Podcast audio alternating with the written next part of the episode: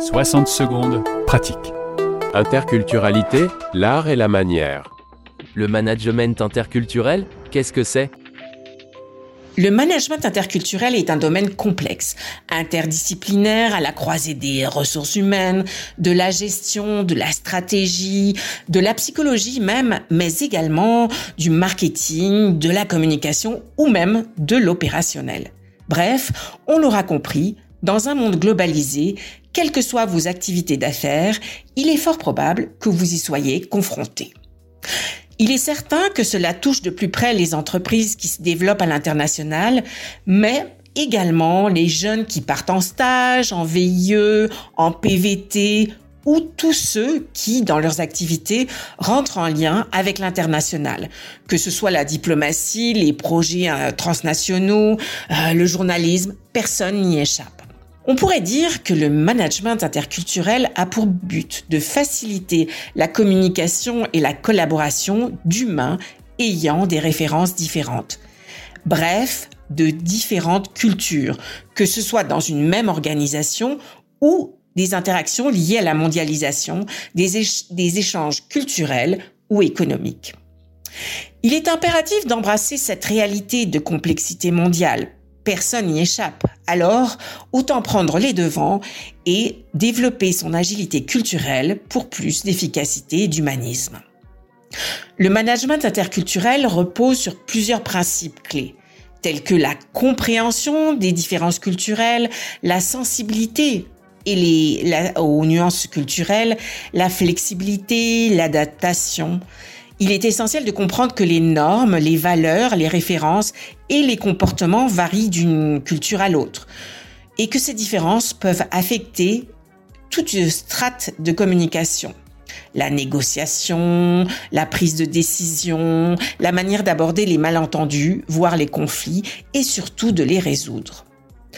Pour réussir dans un, un, environnement interculturel, il est primordial de développer une conscience globale, en premier, un regard clair de nos propres références, nos inclinaisons personnelles et culturelles. Puis, il faut adopter une approche d'ouverture, de curiosité à l'autre, de curiosité intellectuelle par rapport à l'autre. On se doit d'être humble, respectueux, ouvert d'esprit, prêt à apprendre et à s'adapter, être capable de communiquer efficacement avec l'autre, quelles que soient ses références et le cadre différent de lecture culturelle. C'est exigeant, c'est vrai.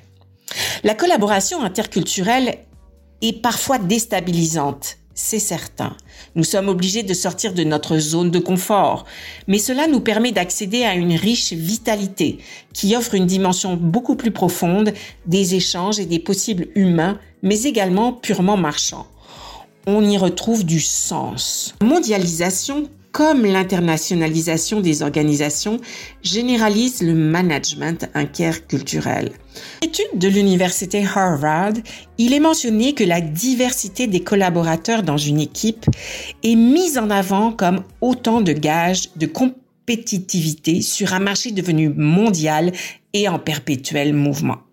En fait, le management interculturel permet une profondeur dans la compréhension des marchés étrangers, mais également une ouverture nécessaire à la diversité dans toute sa complexité.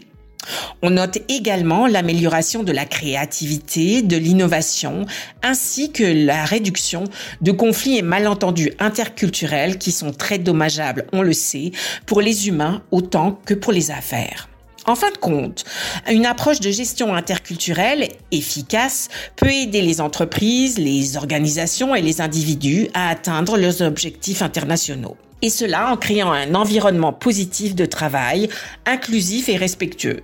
En somme, le management interculturel est une approche de gestion essentielle pour les entreprises et les organisations ainsi que les individus qui veulent vivre à l'étranger et qui souhaitent réussir leur expérience que ce soit en expatriation, en immigration au Canada ou en commerce international de façon plus classique. D'où la nécessité de se former en interculturel et parfois même de se faire accompagner pour avoir une boîte à outils fournie et adéquate.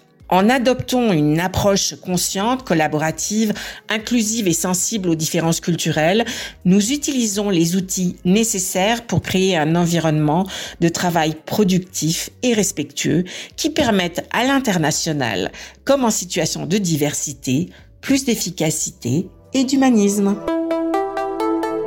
60 secondes pratiques avec Cécile Lazartigue Chartier de l'art et la manière. françaisdanslemonde.fr